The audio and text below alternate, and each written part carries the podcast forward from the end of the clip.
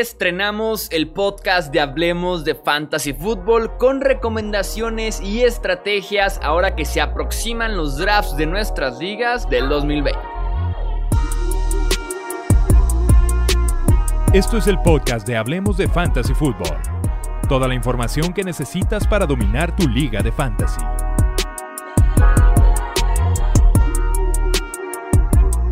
¿Qué tal amigos? Bienvenidos al primer episodio del podcast de Hablemos de Fantasy Football. Yo soy Jesús Sánchez, seguramente me conocen del podcast de Hablemos de Fútbol, pero en esta ocasión, en esta rama que estamos abriendo de este portal de Hablemos de Fútbol, se especializa en fantasy. Vamos a hablar específicamente de temas de fantasy fútbol. Aquí en el podcast ya tenemos la página web en su sección de fantasy, las redes oficiales también de esta parte Hablemos de Fantasy Fútbol y es un honor de verdad que podamos abrir esta nueva área en el canal, en este medio, para poder eh, llenar también esos vacíos que teníamos de eh, temas de fantasy fútbol, para poder tener expertos que se especialicen exactamente en ese tema.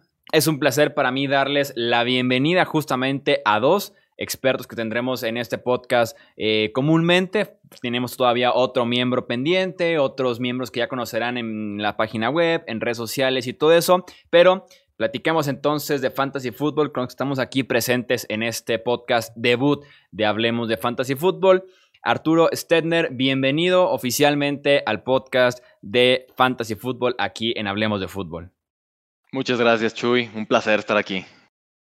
Y también me acompaña Mario Cabrera, otro de nuestros expertos. Mario, bienvenido al podcast. Muchas gracias, Chuy. Muy emocionado de iniciar este nuevo proyecto. Así es, vamos a arrancar, vamos a arrancar oficialmente. Se vienen muy buenos temas, tenemos muchos temas previos a la temporada 2020 que si de por sí es única e en general, también en Fantasy Football ofrecerá ciertos retos diferentes este año. Y para empezar, como tema inaugural, vamos a platicar en términos generales de lo que es la estrategia. Estrategias para el draft, estrategias para la temporada regular, incluso estrategias para poder armar una buena liga en esa temporada 2020. Va a ser así muy platicado, mucho debate de cómo nos manejamos cada uno en nuestros drafts y cómo podemos ajustarnos justamente a lo que nos ofrece eh, la campaña 2020. Arturo, platiquemos justamente lo que a ti te gusta hacer en términos de estrategia cuando hablamos de lo que es el draft de tus ligas de fantasy fútbol. Bueno, pues eh, yo en lo particular, mi buen Chuy, este, yo soy fan de los corredores. A mí me gusta mucho la estrategia de ir eh, primero por uno o dos corredores, incluso hasta, hasta en la tercera ronda, dependiendo de si, si me cae híjole, un, corredor este, que me convenza. Este, definitivamente este, es, de mis opciones preferidas. Sobre todo este año, que pinta que hay un salto muy negativo después de la quinta ronda. Entonces, eh, y, bueno, y si, y si, lo complementas con wide receivers que son, que creo que eh, está muy pareja la, la, eh, generación 2020. Eh, puede ser muy buena estrategia. Creo que es mi preferida, de hecho. Este corredor, corredor, corredor. Pero incluso este, un, un corredor, wide receiver, corredor, se me haría fantástico en las primeras tres, tres, tres rondas. Sí, yo también soy muy fan de ir corredor, corredor para iniciar. Solamente si estoy muy encajonado, que de a tiro estás en, al final de la primera ronda, se te fue tal vez ese top 5 de corredores, estás en una liga PPR y por ahí está, no sé, un Michael Thomas, un Julio Jones, no sé, o sea, en ese sentido, pues ni modo, hay que ajustarse también a la posición del draft que tenemos. Pero si hay opción de ir corredor, corredor, 100% lo intento.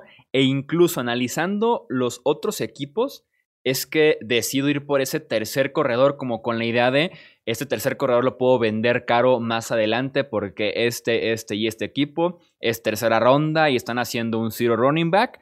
Eh, y sí me gusta mucho esa estrategia de ir siempre corredor, corredor y si se puede también corredor. Me gusta mucho eh, esa ruta. ¿Tú cómo la ves, Mario?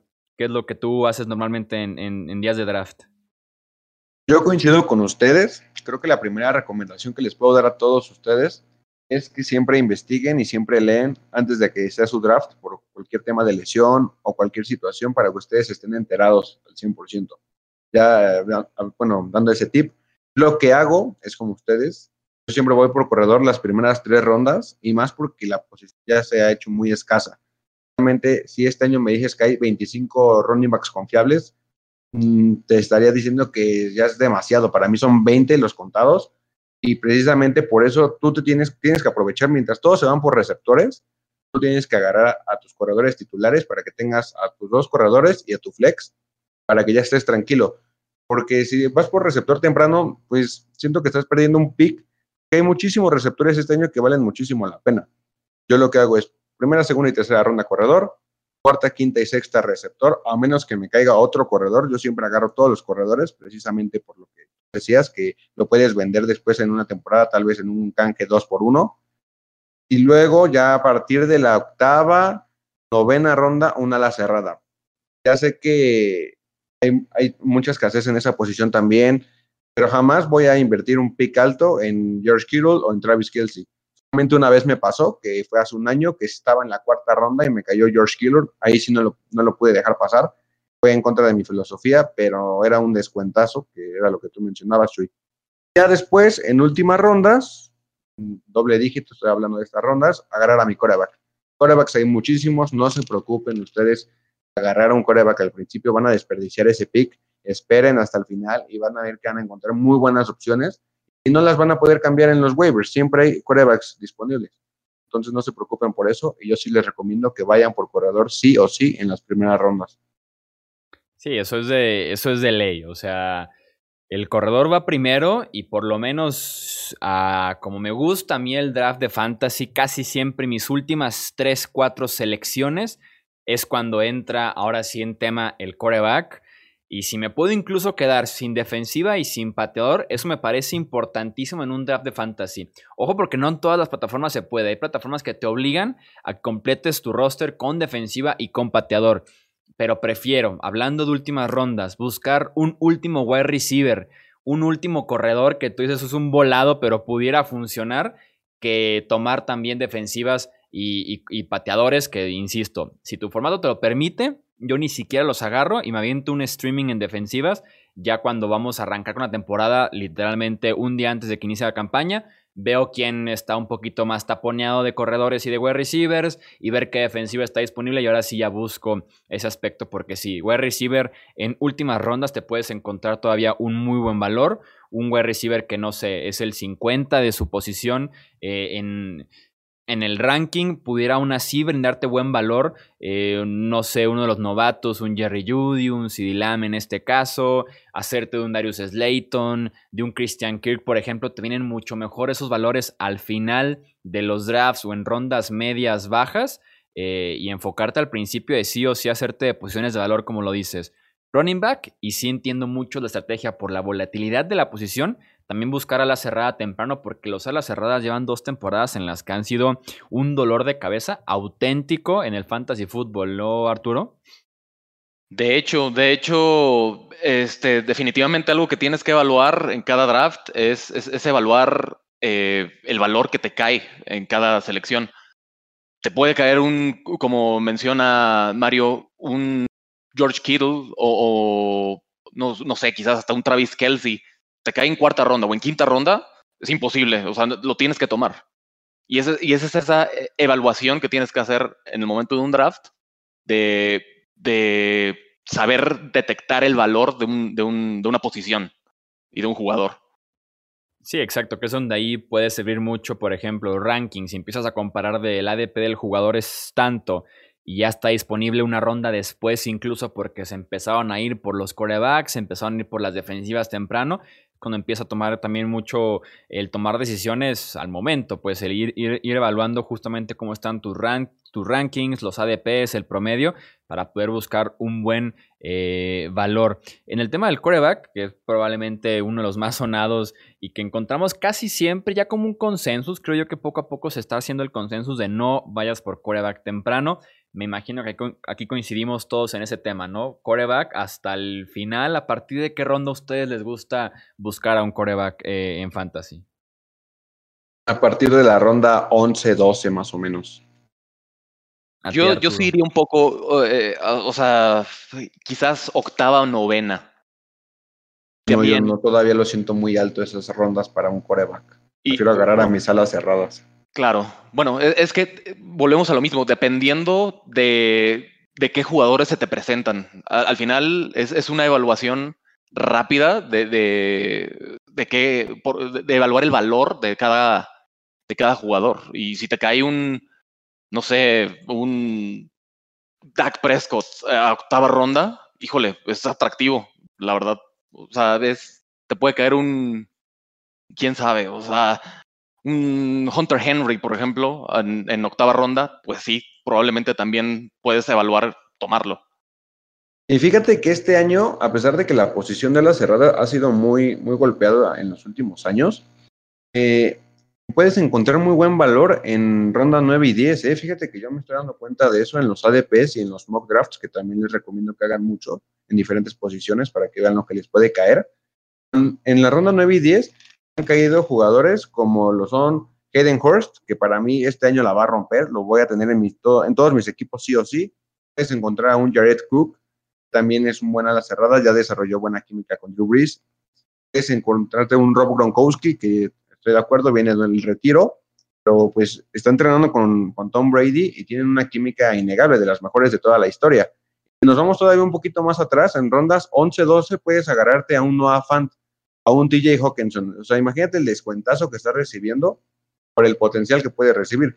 Lógicamente, eh, pues les tengo que advertir que puede salir mal la jugada, ¿verdad? Que no nos salga el volado y que terminemos ahí con dos, tres puntos por semana porque no fuimos temprano por las salas cerradas. Pues en el fantasy es cuestión de arriesgar, es cuestión de divertirte y de tomar muchos riesgos. Yo por eso les recomiendo que sí esperen a estos jugadores que yo les mencioné de ala cerrada, porque Imagínense que agarren en rondas seguidas a un Gronkowski y a un Hayden Hurst, no van a sufrir en toda la temporada. ¿Ustedes qué, qué opinan, amigos?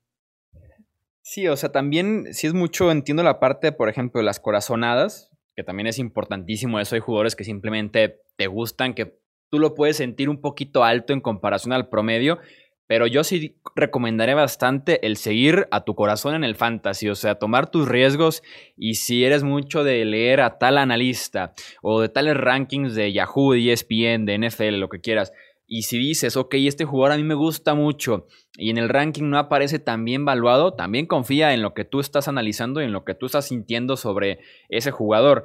Por ejemplo, mencionabas a Gronkowski, yo a Gronkowski no me acercaría a él. Ya habrá momento de platicar específicamente los alas cerradas, pero como que con cada jugador tú puedes estar sintiendo eh, algo diferente y también tiene que ver mucho eso. Este, como para redondear la parte de, los quarterbacks, también yo soy, como les decía, últimas rondas. Prefiero encontrarme eh, muy al final ya del draft con un descuentazo a un Daniel Jones, por ejemplo. En su momento era una super apuesta a James Winston.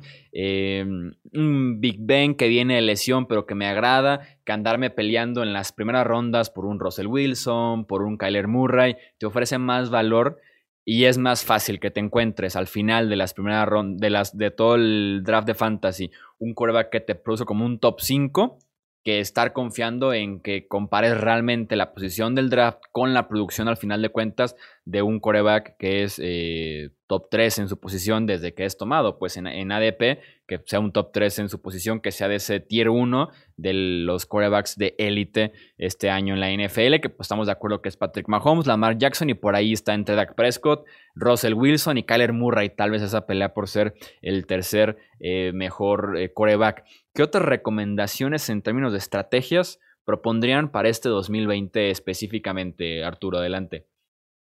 Bueno, de, entrada, como ya lo comentaron, yo en lo personal recomendaría, interesa mucho eh, este, ganar tus ligas, hagan mock draft. La verdad, es, es una práctica interesantísima. Este, te ayuda sobre todo a planear una estrategia y no llegar en blanco eh, sobre todo cuando estás ya contra reloj y ves que, por ejemplo, te ganan el jugador que querías, es importantísimo ya tener una estrategia definida.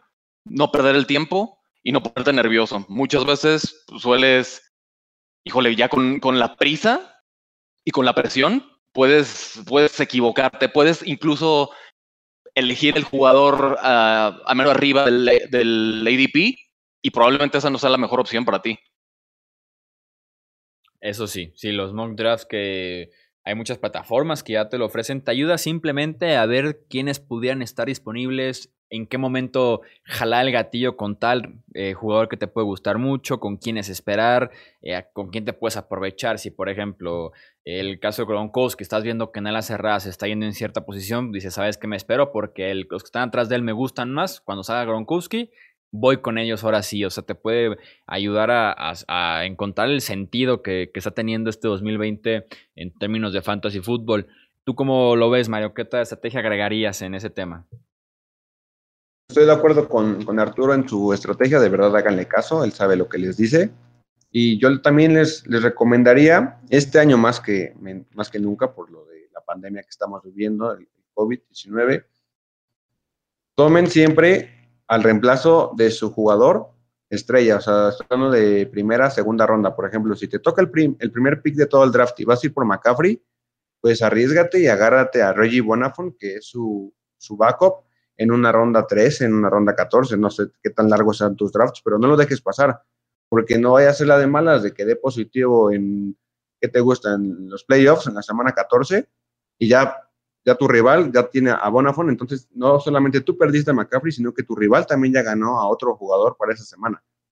Estoy de acuerdo que la desventaja de esta estrategia es de que estás desperdiciando un, un spot en tu roster porque pues no vas a poder agarrar a nadie y si lo sueltas puede que alguien más lo agarre, pero miren, por su propia tranquilidad mental, yo se los recomiendo porque creo que a todos nos ha pasado que de repente estamos, no sé, comiendo, estamos en el carro y de repente brrr, tu celular, ves la notificación y ¡pum!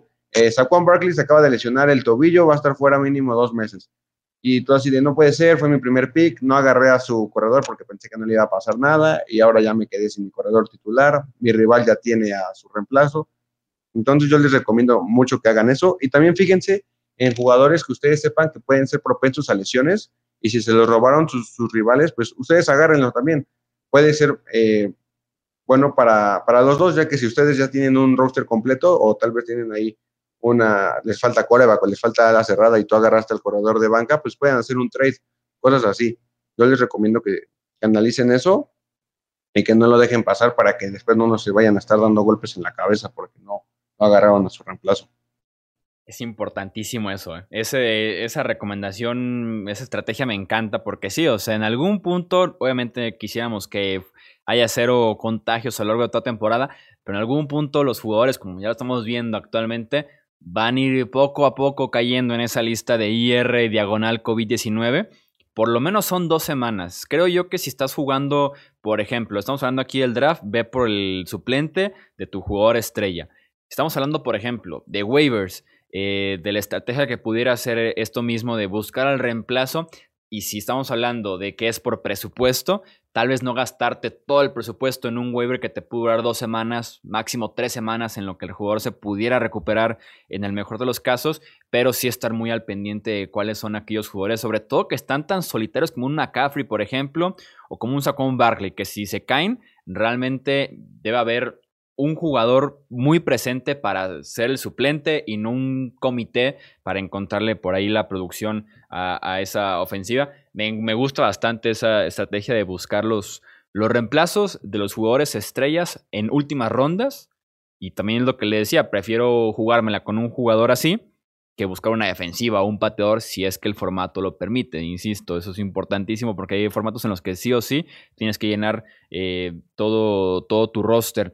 Hablando justamente de, estilos de roster, de ligas, de formatos, ¿qué recomendarían para adaptarse a, esta temporada 2020 con toques de COVID-19 para recomendarle a los comisionados eh, que puedan hacer ciertos ajustes y que nos beneficie a todos eh, esos ajustes, esas configuraciones que le pueden hacer a sus drafts y a sus ligas en general? Justo ahorita que, que estabas hablando, amigo, me acordé de recomendarles otra cosa. Puede sonar muy, muy tonto, son paréntesis antes de contestarte tu, tu pregunta, pero de verdad, estudien las reglas de sus ligas, pregúntenle a su comisionado, no se queden con dudas porque el año pasado me tocó que uno de nuestros rivales se gastó todo su budget en la semana 1 porque él pensaba que cada semana se iba renovando, entonces él ya perdió su y ya no pudo agarrar a ningún, o sea, no pudo ganar ningún waiver. Y eso pasó porque no se metió a investigar en la liga, o sea, de verdad puede sonar muy tonto, pero puede ayudarles mucho.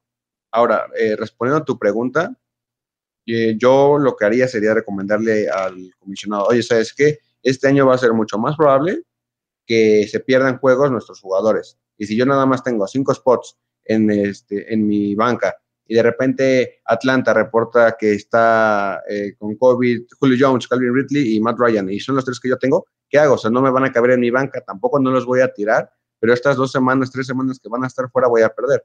Yo lo que les recomiendo es que si le digan, ¿sabes qué? Vamos a hacer un spot aquí para jugadores especiales que van a tener COVID para que yo pueda liberar espacio en mi banca, pero sin que se vayan libres a, a los waivers. De esa manera, todos se protegen porque no, no se beneficia solamente uno, se van a beneficiar todos. Entonces, hagan eso porque sí lo van a necesitar. Esta temporada va a ser muy bizarra, va a estar muy rara en ese aspecto y más vale prevenir. Y va a estar al... Tienen que ser, sí o sí tienes que agregar spots de, de IR. Es, es de ley para este año para protegerte de ocasiones de ese estilo, que sería obviamente lo, lo peor para el jugador, pero sí hay que protegerse en ese estilo. ¿A ti qué otra, tienes alguna curiosidad, se podría decir de esa manera, que te gusta agregar a, tus ligas, Arturo, que pudieras recomendarle a, la gente? Pues no tanto una curiosidad, pero por ejemplo, parte de la estrategia, eh, siguiendo en el draft, eh, es, me, yo les recomiendo seguir, no perderse el draft de los sus rivales. Por ejemplo, si ven que en cuarta ronda eh, los que acaban, o los, los que ya van después de ustedes para elegir jugador. Ya eligieron, se fueron eh, con todo a, agarrar eh, corredores o ya agarraron quarterback, por ejemplo, si son de los que tienen la filosofía de agarrar quarterback temprano, pues ya puedes tener cierta seguridad o cierta certeza de que ya, ya no van a, ya no va a agarrar, el que ya agarró quarterback no va a ir por otro quarterback en el run siguiente. El que ya agarró tight end, definitivamente ya no va a ir por otro tight end. sería pues es, un balazo en el pie. El que ya tiene tres este, corredores, híjole, probablemente va a ir por wide receiver. Ese tipo de detalles también te puede dar cierta ventaja en el momento de decidir rápido. ¿Y qué tanto recomendarías el estar al pendiente? Me imagino, o sea, del equipo que va enfrente de ti, si es Snake, pues obviamente estás al pendiente del que está enfrente, del que está atrás. Pero ¿qué tanto recomendarías realmente estar al pendiente de todo el draft o por lo menos, no sé, unos dos spots, tres spots adelante y atrás de ti? Yo estoy de acuerdo, tres spots. Eh, ya más es creo que excesivo porque ya podrías tener tiempo para, para, para corregir el rumbo. Pero sí, dos, tres quizás. Sí, con eso es más que suficiente, porque si no también te vas a desconcentrar por estar tan al pendiente de todos los demás vas a dejar el, tu equipo sin prestarle atención y puede venir por ahí un error. Entonces sí, con dos o tres que estén en, este, enfrente de ti, los que te rodeen, para que estés ahí al tanto y pues puedes sacar algún jugador que tú piensas que no te va a llegar a la siguiente ronda, pero ves los jugadores que ya tienes y dices, ah, ok, sí voy a poder agarrar a Tom Brady porque este muchacho agarró a Lamar Jackson y no sé, a Deshaun Watson. Pues ya obviamente ya no va a agarrar a Tom Brady, entonces ahorita yo mejor agarro un corredor y ya después sé que me va a llegar Tom Brady también. En temas de fechas para realizar sus drafts, sobre todo en este año tan peculiar, ¿qué, ¿qué, fecha propondrían? O sea, ¿cuál es el momento correcto para realizar un draft? Como tal, desafortunadamente no tenemos todavía una fecha oficial para jugadores que quieran, eh, que opten por no jugar la temporada 2020 tienen que ser siete días desde que se ratifica este nuevo acuerdo que lograron, aparte del CBA, eh, temas 100% COVID-19. Tienen que pasar siete días desde que se ratifica. Hasta el momento no ha sido ratificado. Se ha ido recorriendo del 1 de agosto al 2 de agosto y así vamos ya hasta el 5 o 6 de agosto. Entonces, ¿qué fecha es la correcta para que eh, puedan sentirse con algo de confianza de que estamos más o menos con algo de certeza eh, conforme se acerca la temporada para poder hacer un buen draft pues con la mayor información posible. Definitivamente lo más cercano al inicio de la temporada y más en, esta, en estas eh, eh, contingencias de salud. Ahora sí es válido. yo, tenía la idea de que en, que es como que los puristas del fantasy, de que los que hacen el draft uno o dos días antes del kickoff, casi casi está mal y así no debe de ser nunca en la vida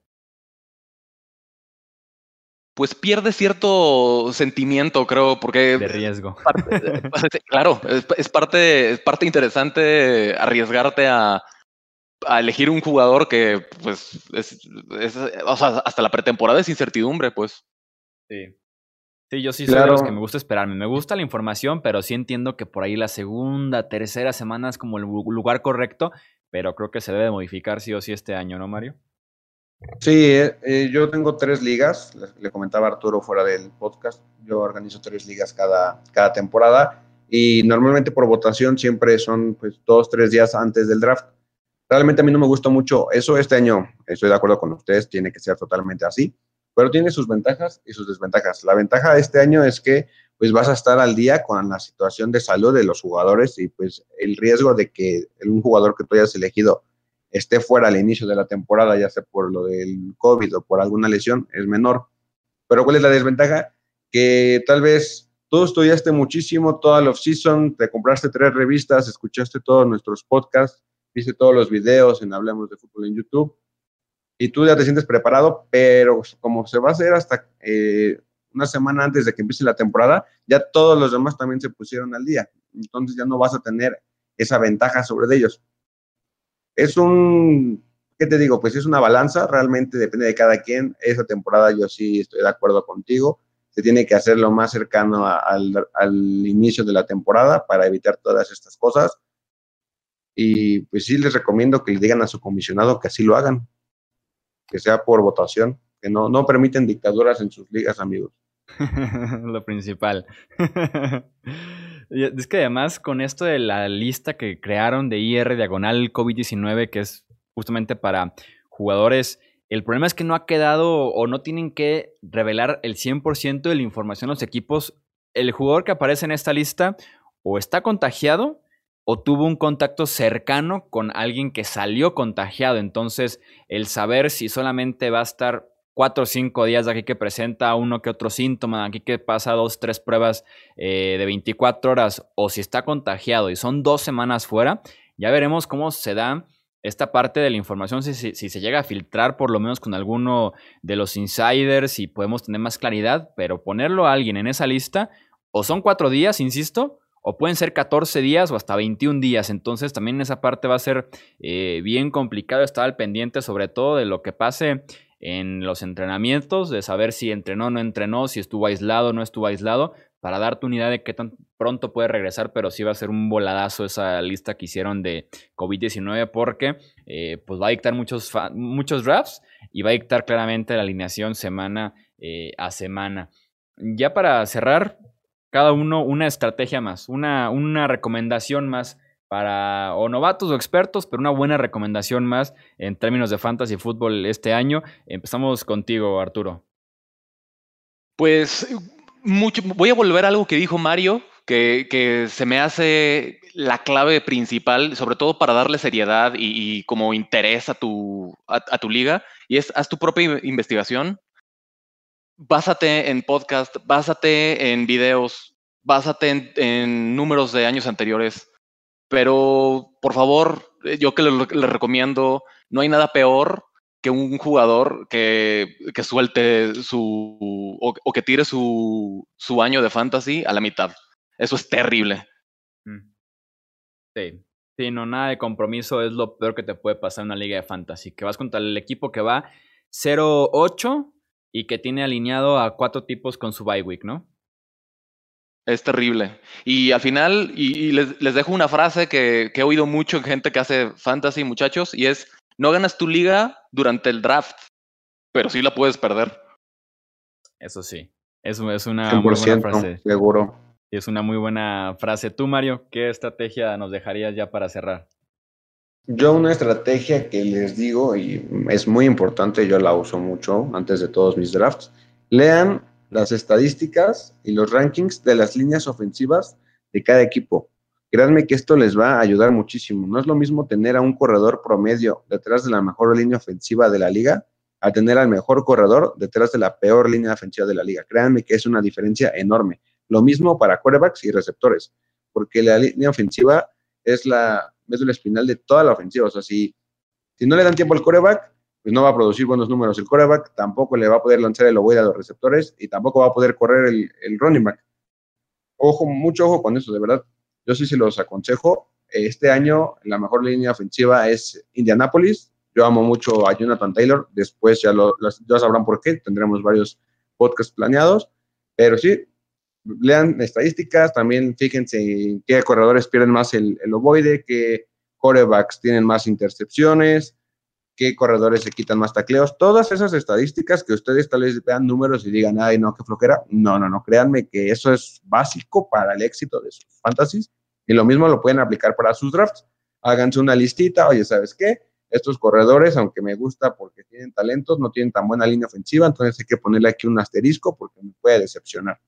Lo mismo para los otros corredores, ¿sabes qué? Este no lo tengo tan, tan bien valuado, pero mira, fíjate que va a correr detrás de la segunda mejor línea ofensiva de toda la liga, ¿sabes qué? Creo que vale la pena la, inversión. Sí, estoy, de acuerdo. Estoy de acuerdo y además el, creo que va como de la mano con buscar las ofensivas prolíficas, porque ahí hay alimento para todos y en algún punto van a producir eh, tres, cuatro al mismo tiempo, cinco incluso, entonces sí buscar siempre las ofensivas prolíficas. Eh, yo agregaría como una estrategia, ya decías tú lo de leer bien el reglamento en términos de la cantidad de rondas en la banca, en los espacios de IR, investigar bien su liga. Y además, como tal, es parte del reglamento, pero importante, fíjense en el sistema de puntuación. Esa es la clave de un draft, es lo que te puede dictar si vas por un McCaffrey o hasta si vas por un coreback en el primer pick global, ¿no? Si tienes tres corebacks en tu roster, si dan muchísimos puntos por pase de touchdown, por yardas aéreas, fíjate en tu sistema de puntuación porque a partir de ahí debe de partir tu estrategia en un draft de qué posiciones buscar y qué jugadores pueden ser los mejores para el estilo de liga que tienes tú, el formato de puntuación en el que vas a estar participando, así que lee mucho el reglamento y también investiga muy bien cómo se van a estar puntuando touchdowns, yardas, intercepciones, capturas de quarterback y todo esto porque es sumamente importante. Es como leer un examen antes de empezar a contestarlo. Lo dicen en la primaria y lo decimos también en el fantasy fútbol porque todo se aplica en esta vida en fantasy fútbol. Así que fíjense bien en su sistema de puntuación, por favor, para que no cometan errores desde el día del draft y además estén presentes en el día del draft. Importantísimo también, así como no dejar tu liga abandonada, el día del draft tienes que estar al 100% de la liga. Si son 12, los 12, si son 14, los 14, si son 8, los 8. Es importante que estén en el, presentes en la liga en el día del draft porque si no, el autopick genera cada cosa que no quieres justamente eso en tu equipo de fantasy fútbol. El autopick es el peor enemigo de todos, así que presentes todos en el draft de su liga de fantasy fútbol este año. Si dejas autopick, automáticamente pierdes tu honor como ser humano. No eres Exactamente. Entonces sí, todos presentes en sus respectivos drafts de sus ligas de fantasy fútbol. Hasta aquí llegamos entonces con este episodio debut del podcast de Hablemos de Fantasy Fútbol. Nuevamente, gracias por apoyarnos también en esta rama, en esta nueva área, en esta zona que tenemos nueva aquí en Hablemos de Fútbol. Como les digo, hablemosdefutbol.com, categoría fantasy. Ahí está toda la información de rankings, artículos, eh, preguntas y respuestas, tenemos de todo un poquito. Y también en Facebook hablemos de Fantasy Fútbol y también en Twitter hablemos Fantasy para que nos hagan llegar sus dudas de en general del fantasy, del podcast directamente, de los rankings, de lo que ustedes quieran en términos de fantasy fútbol. Arturo, nuevamente bienvenido y muchísimas gracias por participar en este primer episodio. No, muchas gracias a ustedes, muchachos, es un placer. Mario, muchísimas gracias también para ti. Gracias a ti, amigo muy contento, muy padre este episodio. Esto es Hablemos de Fantasy Football. Yo soy Jesús Sánchez y eso es todo por este episodio. Gracias por escuchar el podcast de Hablemos de Fantasy Football. Para más, no olvides seguirnos en redes sociales y visitar hablemosdefutbol.com.